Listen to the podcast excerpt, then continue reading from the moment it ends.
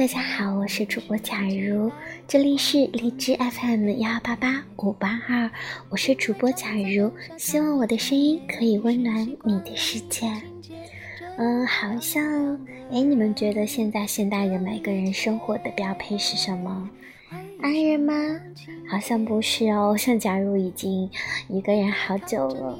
嗯，应该说是现在每一个现代人的标配是手机，好像手机真的是寸步不能离，离开了一下下都会千疮百孔的不舒服。哦，那今天呢，想要和大家分享的文章也是关于这个主题的。好多人说，因为这样的状态，手机好像长在了手上，生活都被毁掉了。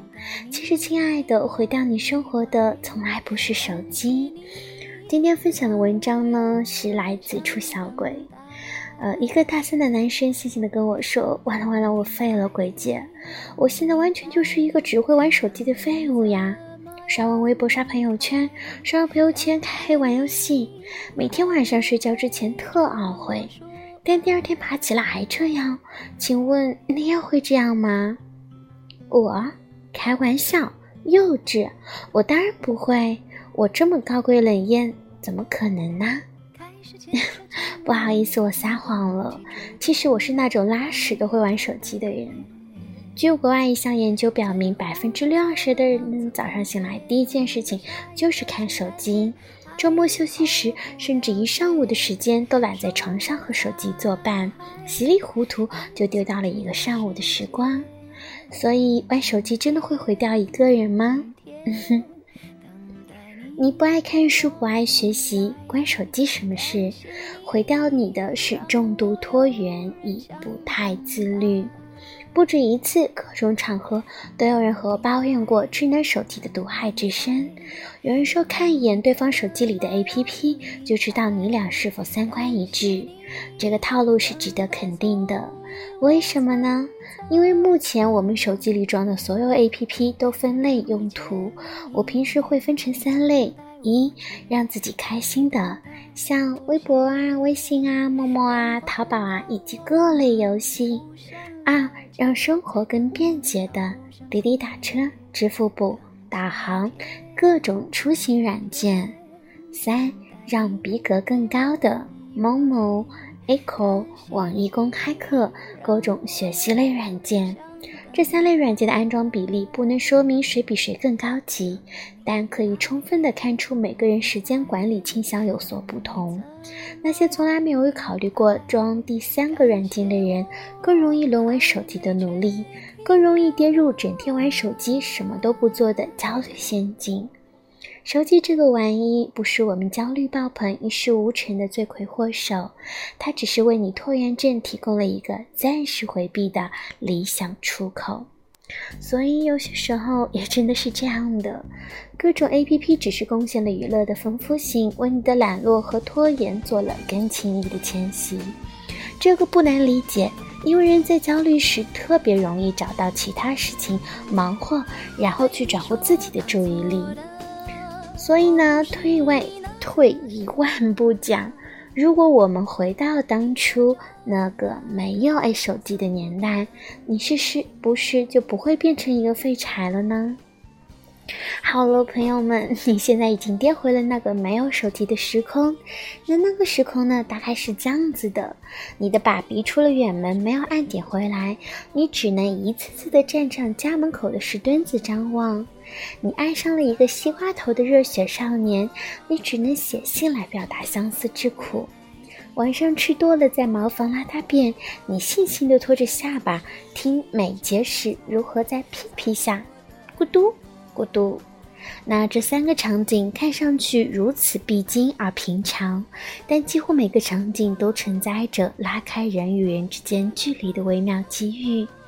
有人在等待时引体向上背了三十个单词，有人在思念成疾时三公里跑路回顾了整个现代史，还有人蹲厕所的时候捧着本小说看得如痴如醉。手机确实在一定程度上代替了我们原始的生活方式，但并从未动摇过你该拔的那颗智齿。你一直拖着该办不办的事，会日复一日地刺激你的焦虑神经。你越焦虑，就越觉得玩手机让自己显得有事可做。你越是刷手机，便越是无限拖延，最终只能被这种恶性循环吃得毛都不剩一根。手机中也存着良性循环的一面，但自制力比较差的人很难发现。